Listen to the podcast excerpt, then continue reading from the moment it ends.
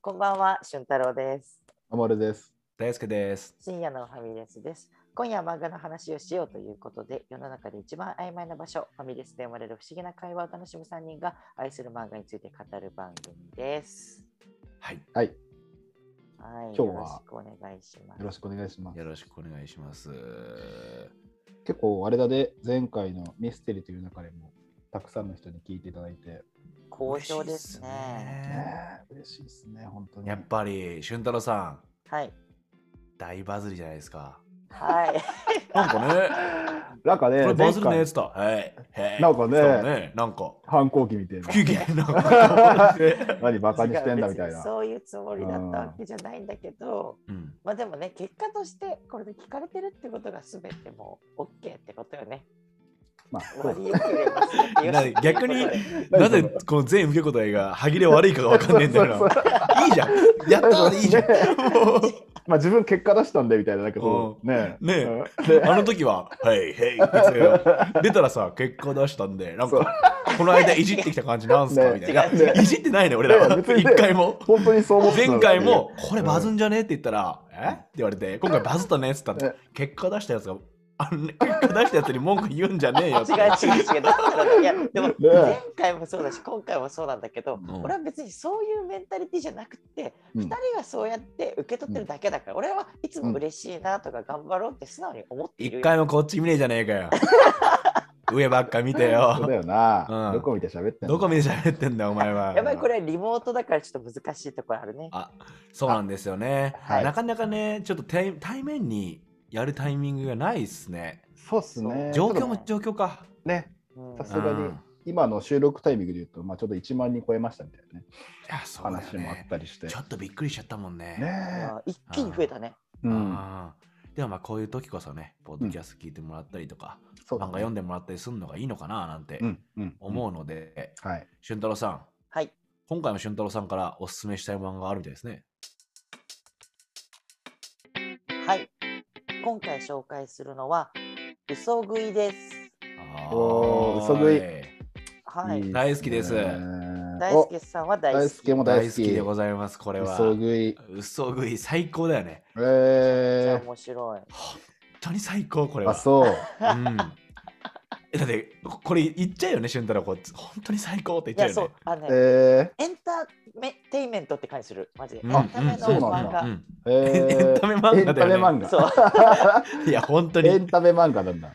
そうそうあ守さん格闘技好きですよね。あ、大好きです。あえ、もうね関係あるんで格すか闘もねたくさん入ってくるんですよ。格闘も入ってくるのはうい。んあ、そうなんだ。なんかな俺、んとなくね、うん、イメージは。うそうそう。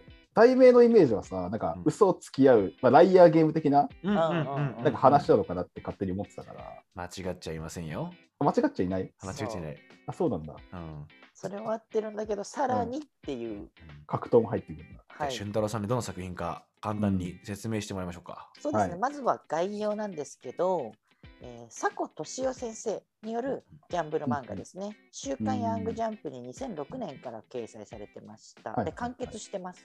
あ、えー、完結してんだ。そう、全部でへー49巻だね。あはいはい。結構あるね。そうだね。 49 49巻もあるんだ。ちえょっと守さ ん、入りづらいかな49巻はそうですね。1.5スラムダンクぐらいですね。うん、だから、守が10年かけて読む。そうだ ね。そうだもんねゆっくりゆっくり。一晩に1話ずつ 読ませていただ いて。千夜一夜物語みたいなね、そこうそうそうえ、その迫田先生。はい。迫田先俊生。佐古先生。あ迫先生。佐古先生だね。迫先生は嘘食いがやっぱり最初のこうなんか大売れ作品みたいな感じなんう。だ。だと思う、でそのも。はず、えー、あ、そうなんだ。そうその後になんか作品書いてたりとかもするん今だけど。ね、バトゥーキっていうそうカポエラ漫画書いてる。。カポエラ漫画。もうめっちゃおもろい、これも。ニいッチだね。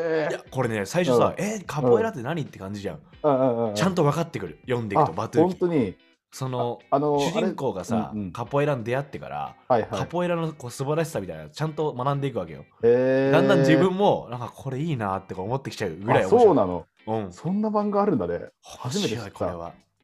あの、あれでしょそうですね、蹴りでなんか踊りながら戦うみたいな、ねそうそうやつそうだそよう、ね。その昔奴隷されてたさうんう黒ん人たちが、うん。その反抗しちゃいけないからさ、はいはいはい。踊ってるこの動きによって、え鍛えてると思われないようにしてたわけよ。ああ、そういうそう、そうそうそうそあう。れなん。だ。で、戦う時に手を使わずに足技だけっていうのは手が縛られてたから、うわあ、そういうことなんだ。はうんでダンスしながらいはい、はい。蹴り技入れたりするとか、へえ。あなんかその歴史も含めてこうやって知れ面白いるでねすねバトゥーキもとってもおすすめですけど、へーまずはね、バカ売れ作品、嘘食いについてね、はい。話していくんでございますそう。これはいどんぐらい売れたかみたいな話でいくと、まあ、うんうん49巻も続いてるって話もそうだし、うんうん。あの2月11日にうん横浜流星さん主演で実写映画が公開されるんですね。おー実写映画ですよ。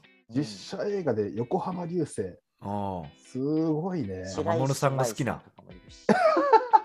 俺が目標にしてると、も男っ、ぱらの噂の噂で ある横浜流星さん。うんなるほどね。がぜん興味が湧いてきたね。おー いいこれね。あと俺、これはね単行本ちゃんと紙で買ってるんですけど、うんおーまあ、前巻まだ実は俺ね読み切ってないんだけどあそうなんだなるほあど。の発行された2006年から多分ちゃんと買ってて、うんへーでね五巻の帯がまだついてるんだけどあら、おそこにね帯がね「うんジョジョ」の作者である荒木博彦先生からコメント寄せられてて。うんまさに奇妙なサスペンスの最高峰とはこの漫画のことだって5巻の時点で言われてます。おおーい。ちなみに五巻で誰どの辺五巻はちょっと紹介するけどね今回もあの貞国戦だねおーそれはね、奇妙なサスペンスだよ。 もうね、 そうなのそこに関してはもう奇妙なサスペンスだ。五巻の時の興奮度って、うんなんかやんじゃんってうん。不思議に心つかまれる作品が多いんだよね。へいえや。なんかさ幼少期っていうかさ中はいはい中学高校生とかさはいはい上はがい。ってくるちょっと大人の世界見せてくれるっていうか、うんうん。ガンツとかもそうだだよ、あ、うんガンツもやんじゃんなんだ。やんじゃんだったのよへえ。でキングダムとかさはいはいはいはい。なんかちょっょっとさ少年漫画じゃない空気なる感ほどなるほど。ちょっと確かにあ危ない感じもありつつみたいな、うんうんうんうん。そのね嘘食いにはそこの要素がめちゃくちゃあったんだよねへえ。だあから五感のあたりとかそうだねちそょっうとだ大人の世界覗いちゃってるみたいな。もういや相当大人の世界よ、裏側とかっていうのがすごい、なんだろうこういうことが起きてるのかもしれないとかって思っちゃうような、ん思っちゃうよね、そうそう、へ日ー本の仕組み牛耳ってんのはこういう秘密結社みたいなやつらがいるのかもしれないかもしれないって、うん、そこまで考えるんだ。 東京って思ってた俺はえー、じゃあすごいねその映画化も進んだから相当売れてる作品ってことだよねそうだよね。で、えっと、前回の「ミステリーという流れは」うん結構描写も含めて細かくストーリーを紐解いていったんですけど、うんうんうんこの嘘食いはいろんなところに魅力があるからあんまりストーリーを深掘っていくっていうよりは、こんな魅力もこんな魅力もあるよみたいなのをあー嬉しい全です体ね的に流していきたいなと思ってい嬉ていいっすいねや。しかもさまた映画もさ、確かさあれだよね原作通りじゃないんだもんね、そうっぽいね。えうーんまあなんかそのかいつまんでみたいな感じっぽいから,、はいはいはいはい。だあっちもう監督誰か知らないけど、うん映画版の嘘食いっていうのは、うん多分その監督さんの解釈で、う。うん んすいませんファミレスは、うん小野田俊太郎さん解釈の 俊太郎監修で音声化という形になりますなるほどね。大野監督の大野監督がなるほど今回、なはい、新解 釈。嘘食い新解釈嘘 食い音声版いいですね。はいことれはいうことでございます今回は、はうん はい、でまず1回目今回なんですけどはちょっと世界観とか前提知識のところをご説明していこうかなと思ってなるほどなるほど大事えです、ー、結構大事なんだ。世界観前提知識。かなり大事ですよね。えー、でまずあの主要な登場人物2人いるんですけど、はいそれがまだらめバクっていうのとまだらめ幕、そう梶高臣っていうこの2人なのね勝ち高尾。はいはいはいで。まだらめバクっていうのがうん嘘食いって呼ばれるほう天才的で伝説的なギャンブラーなのギャンブラーなんだ。そもそも。こいつがギャンブラーほうでほうほうほう。まあ、人の嘘を食っちまうぐらい強いっていうか、うんあそういうことね。そうではあはあはあ通称嘘食いとしてこの裏社会とかで名を馳せてるみたいな、なるほどなるほど。はいはいはいはい。そうこの嘘食いはすごいひょろっちい感じのうん。あのやさ男っぽいようなやつで髪型がね、銀髪髪の色が銀髪みたいなううんーん。ちょっとかっこいい感じなんでねえーちなみに、俊太郎はさ、うんバクさんのこと、現実の世界でどんな人のイメージだった誰とやっぱ俺すごいさ、あのアイシールドの時も思ったけど、昼間の空気が近い近いっていうかさ、あー、でもなんかそれはわかる。論文アーティストさんのことをこうあすぐにこう、へわかるー紐付けちゃうんだようあ、ね。そうなんだ。わかる世代的にかもしんないけど、はいはいはいロはいン。ドンブーツ、田村淳みたいな感じ。ーセクシーな。えー。なるほどなるほ知ど略。に長けてるっていう。そうはそいうそはいはう。いはいはい。でも喧嘩強いわけじゃないみたいな。うんなるほどね。小ずるい弁が立つ感みたじいななんだよね。あーへーあ、でもすごいわかりやすいね。それうんなのに度胸もあってみたいな。うんなんかう、んうんいつもこうロンドンブーツ、田村淳って感じするなーって思って見て確たかの。に。なるほどね。うん。わかりやすい。そうそうそうそう。うんうんそれがバクさんだよバね。クさんが。そう。で、えーもう一そうい人う主人公と言えるのがうん、梶高臣なんだけど、うんこの梶高臣は、うんなんか冴えない感じの普通の男って感じで、うーん。最初出てきた時は借金まみれでパチンコとかやってるような。はいはいはいうん。はい。なんかへーまだらめ幕府が裏社会をめちゃめちゃ知ってるギャンブラーで、うん梶田公明は普通に生きてる人間っていう感じだから俺たちに近いよそうな印象うかな僕らと一緒。うんああ、そういうことか、そういうことか。はいはいはい。あじゃあ、梶さんは別になんか、そんな特殊能力を何か持ってるわけでもないんだ。本当に普通の人なんだ。そうそもそも特殊能力って概念があんまないっていうか。ああ、そうかそうか、その漫画的にもね。そうそうそそううはめいちゃめちゃはい普通なんだけどまあそのより俺たちと同じ感覚で物語とかうん漠さんを見ているなるほど。キャラクターって感じ、なるほどね。はいはい。でこの2人が出会ったことからうん。いろいろと物語が進んでいくってやつなんだけど、うんうん、でこの作品を語る上で絶対に外せない組織があって組織、そういいっすそれね。はワクワクしますね。かけろうって言うんだけどかけろそうう。ほあの、かけるに、はいあの、ローって男の子に使われるローっていう字。う。そのギでかけろうャンブルの賭けに、そうそうそう。ローだ。そはいはいはう。いで、。これがかけろうっていう組織なんだけど、はい。このかけろうっていう組織のトップがうんうん、親方様っていうのね。親方様、そ むちゃくちゃ強そうだね、もう。で、う。うん。このまだらめ幕府がなんでギャンブルをするかっていうと、はい。親方様にうんなるためみたいなところがあって、おー。あの、いるのよ、もう、かけろうのトップに親方様っているんだけど、はいはいはいこのは人との賭けギャンブルに勝つっい。うん。て いうか戦うことを屋形越えって言うんだけどはこの屋形越えを果たすために、いはいいろは。んないギャンブルやっていくよってであ屋形越えも別にやりたいって言ってやれるわけじゃないから、はいはいいはいろんなはい条件をクリアしてってっていうようなえー、え、バックさんはかけろうっていう組織に入ってんえっとねの、うん、昔入ってたの昔入ってたんだ。お昔入ってたんだけど、うんみたいなところが結構ストーリーにあるんだ重ね。要な、えそうそうそうそうーなんかあれだね、 ごめん、すごいシンプルに捉えちゃったけど、海賊王に俺はなる的な話ってことその、あそういうことでだよはない。でいや最初はそういうそういうことでは捉なえい方でいいと思うあ、そ間れでもい違いってないです。間違ってそうないです。間違ってはない。なるほどね。そうてっぺん取るぜって言ってる。そうはいはいはいはいはい。え、で親方様はやっぱさ、最初はビジュアルが見えないみたいな感じなのこの見えない最初はああー、見えないんだ。すごい。さすが さすが名探偵 だね。そう、あの、やっぱダースシリアス的な感じからですよ。スター・ウォーズでいうところ。あの最初に「かけろ」とか「親方様」っていうワードが出てきた時には親方様の姿描かれないんだけど、はいはいはい。この進めていくにつれて親方様がこう描かれるんだけど、うんちゃんと顔とか描かれるんじゃなくて黒いシルエットっぽく描かれあて目だけあ、ドロッとしてる。るみたいな。え、フードかぶってるフードはかぶってない。フードは被ってないそんなシやシリリアアススすぎるそれああまりにスター・ウォーズすぎるそれは。ただ登場した時親方様は「我々は宇宙人だ」みたいな登場の仕方する。 あ、そうなのまあ、マイクも殴ってたもんね。そうそう、今、ガスガスって言って たもんね。そんな登場の仕方をするんだけなるほど。どね。でね、このかけろうっていうのがどんな組織かっていうのは、うんうんうんあの知っておいてほしくって、確かに。かけろう最初に登場したタイミングでこう紹介されるんだけど、うんあの物語でもうんうん。 441年前に発足した組織。おお、結構長いね。うんそう。も400う年前。昔からある。お戦国時代とかってことそうそうそうそうまさにはいはいそはいの時代にあって、うんこの初代の親方様うん。があの博打の負けを踏み倒す輩を成敗するっていう職業だったのが、はいそはの組いは織い。の始まりだと。はあ、なるほど。あだ、徴収する人だったんだ。そのなそうそうなんそう。で、親方様うはんもともと手だれの忍びだったらしいんだけど、つうかはいはいはいはい。だからそこでこう取り立てなんかうん。町人同士とかが掛けをして、でも踏み倒しちゃうみたいなやつがいるから、親方様が代わりに踏み倒させないように俺がなちるほゃどんと取り仕切るよみたいな。はいはいはいはいはい。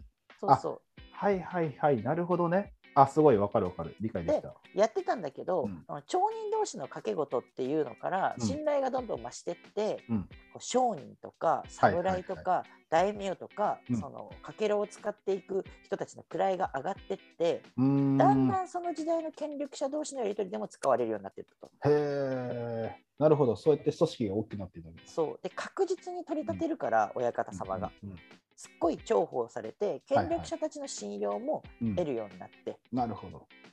次第に国家の中枢にまで目を張るようになった。結構いったね。ポイントですよ、これが。結構いったね。これはもう中ね枢までいった本ん当だ。に中枢に根を張ってて、うん現代で起きるいろんなことの裏側には全てかけろうがいると思っても過言じゃないっていう。あ、 そうなの。よく考えて、441年前は戦国時代だからさ。そうね。やっぱそ確のかに日本の中枢すらさ、うん。形成されてない時期から、まあ確かに。やはいっぱいたからさ。はいはい。やっぱね、張るよね。なるほどね。ああ。いや、これ張ってるん、だ論理的には確かにそうなんだよなっていう。なるほど、なるほ突ど。拍子もない話じゃないんだよね。やっぱ400回かけてるから。 まあ確かに確かに。いやうんそのスクランブルな状態の中で、そこう権力者にこうね、う。ちゃんうまとくこう入っていっ、入っていってそそのの中で歴史からも、ね。ちゃんとパワーで全部こうやって倒してきた人たちだからさ。なるほど、すごいなるほど。確かにまあそうだよなっていう。あ確かな歴史と実力があるわけだ、その組織あーそうこれあーちなみに初代親方様に関する逸話っていうのが語り継がれてて、ううんん、 1582年に、はいあの織田信長が命を懸けてうんかけろう勝負をしたうん、うん。らしいんだけど、はいはいはい。まあ、それ織田信長はうん、そんな命なんかかけて負けちゃったらしいんだけど、はいはいは知ったいこっちゃねえよって言って踏み倒そうとしたんだって、うん、うん。ただそこで初代親方様はうん本能寺でおな信長の命を取り立てたっていうの がこれ1580年嫌な予感したもんね。そうそうそうあれっねて。 あれって。本能寺の変じゃねえ か。だからみんな明智光秀だと思ってるけどう、んうん違います。違うんだすいません。うんなるほ 親方様でどすね。あそういうタイプのあれだ。あれはもう親方様なるほどそういうも取り立てでございまミすス。うんリーいや面白いで、なんこか。れこれが、うんいやこれはね、うんそういうミステリーじゃないんですけど全あ、然違うんだ。こうこのくらいかけろっていうのは、いはいあでかい組織で、あ、はいはいはい。うん、歴史の裏側にいるんだよってういんう、うんいやだからその前提とかってちょっとワクワクするなと思って、あいいよねなんかさその歴史で空海は実は誰々だったとか、うんうんうんそういうのがあるじゃん、あ義経とかねそうそうそうチンギス・ハンでしたみうたんいうな、んうんうんあとなんか海外でもさダヴィンチコードとかダン・ブラウン作品とかあはいさはいそういう設定あるじゃんはいはいはい実はそうそうフリーメイイソンなんでうんうんうんうんなんかそのワクワク感をちょっと感じたね今かけろにねそうそうそうそうある意味フリーメイソンだよだかいやでもそういうことね本当にらかけろがマ ジでだなかるらほどね今後いろんな出来事があるんだけど、そこに全部かけろうがいてもおかしくないよねって思えるんだよね。このなるほど前提がなあるほどあれこれはもしかしてかけろうかみたいそうなそうそう読者は思っちゃうわけだそうそうそうそうああ面白いでかけろうっていうその組織には、まあ、うん立ち会い人っていうのがいるんだけど、その立ち会い人がいろいろな賭けを取り仕切る人ではいはいこの人たちは101人いるのね。まあ結構いるねそう0号から100号までいて、はいはいはい0号とかがいっちゃんまあ強い的な感うじ、ーん優秀な人なんだそうそうあってっていうのがあってあとかけろうの会員っていうのがいるんだけど、その会員権を持ってると、そのかけろを呼び出して賭けができるっていう、なるほどでね。ここの会員は48人なの、え少ないね。あのもう数絞られてるあへえ。あだから本当にその権力持ってるとかお金持ってるとかそうそうそうそう何かしらがないとなれないもんだね。からかけろうの会員権みたいなのっていうのうはんすごい貴重なものなのね、なるほどそうそうね。だからなりたいと思ってなれるもんでもないよね、はいはいはいはいみたはい。ない世界観、なるほどなるほど。でここで話しててその取り立てっていう話がめちゃめちゃ重要な話、あの要素になっててうんその作中に出てくるんだけどうん。この惑星は暴力を中心に回っているっていうモノローグみたいなのがあ るのよおうで結局ギャンブルの漫画ではあるんだけどうんその俺と守がさギャンブルしたとしてもさ、うん俺が100万円負けました、うんでも知ったこっちゃねえよっつって終わっちゃうかもしれないじゃん確かに。だけどうん例えば守が拳銃持ってたらさ、ういん、や払いもんかいとか言って殺しちゃうかもしれないじゃんそうだね。そうこういう、いや、殺さないよ、でも。仲裁殺さないよ、俺いは。やそうなんかさでもそういうことだってさあ まあ、そういうことだからね。そう確かにね。起こりうるはいはいはいはい。ただルールにのっとってギャンブルしただけでも無意味だよね、そこに必ず暴力っていうものが必要になるのあーまあ、なるほど行使するだよね、その勝ち負けの。はいはいさっきのはい100万はい。円とかはさ、10があったらさ、うん、払わなきゃいけなくなってるじゃん。そうだね。命も大事だかうら。んうんでうもん。なかったらさ、踏み倒せるかもしれない。はいはいはいはい。ことだよね。そうあーそうそうそうそう交渉と武力はセットだ発想の人うなんんです。そうそうそうはった、うんはったです発よ。っただよ ね。ま発さっにたと同まさじにだ。ううんん、なまあるほってど。いうことをこうしっかり整わせるためにかけろっていう組織が存在していてみたいな部分もあって、なるほどね。こんな世界観うでん物語が進んでいくというのがはいはいはいはい。嘘食いでございます。ああ、面白い。とても設定面白いですね。そうなんですよね。非常にワクワクしますよね。うん一個思ったんだけどさ、はいはい。かけろうの組織自体はさ、別にかけないわけじゃん。今聞いたら。仲裁人っていうか、なんつうの、ゲームを仕切る人っていうことなんでしょそういうことあれでですすよね。ね。かけろ会員っていうのが組織の中のメンバーなんですよ。まず。はいはいはいはいはい。かけろっていう大きい組織があって、うんかけろ会員がうんかけ事をする人たちで、あ、なるでほどなるほど。立ち会い人っていうのが、はいはいはいその、えー要は掃除、掃除つかさ、あのあ立ち会い、立ち会って賭けに。なるほどなるで、ほど勝。った方、負けた方に取り立てるみたいなあ、そういうことか。役割なんですよ。はいはいはい。両方いるわけだ。そうそうそうそう。なるほどねまあ。会員ですよね、バクさんとかは。元会員でしたよね。元会員そうそううそー。うんかける側だったんですよ。しあのかけろう会員同士のうん。勝負には立ち会いに来るしあと、うんかけろう会員と別に会員じゃない人の勝負にもかけろうを呼び出すことはできるから、あ、できるんだね。そうはいかけろう会員が関わってれば、うんかけろうは結構駆けつけんのよ。なるほどなるほど。ビップ、そビういッうプこ、とビップですよ。い いわゆるそういうことね。はい。そうそうわかりやすい。というところいやでー第1回は面こ白いでんな世すね界観の説明で次回以降ちでょっねとこれ待てないっすよ。ストーリーとか魅力をこれはね、いいっすね。いい世界観だね。これ待てないですよ。だって、ない下手すると映画始まっちゃうんじゃないですか。本当だね。そうだね。ね、2月まあ12だっけ。待って、2月11とか 11? っ1か。てことは、ギリギリ次のショーで、うん。あれですかそうですね。まず1月29日にこの世界観の発表というかうんうん。更新があって、はいはい2月5日にストーリーで2月12日にもうちょっと魅力についてあこうねみたいな完璧なサンドイッチ。ちょうどい待いっ。て。これもう柵に俺たちハマってんじゃない俊太郎さんの。 そういうことえ、ああれあれだっけなんだっアクけさんかけ、かけろかけろの人いや、それはダメ。 違う。それはダメだ違よう。適当すぎ違るうそれは。 かけろの人。 けろの人で、つうことは来週じゃあ、もっそうとストーリー入っていくってことですね。そうだね楽しみだはいなはい。楽しみですね。はということでね。はい。ではま一ず緒で第す1か回お送りしたのは俊太郎と守ると。大好きでした。ありがとうございました。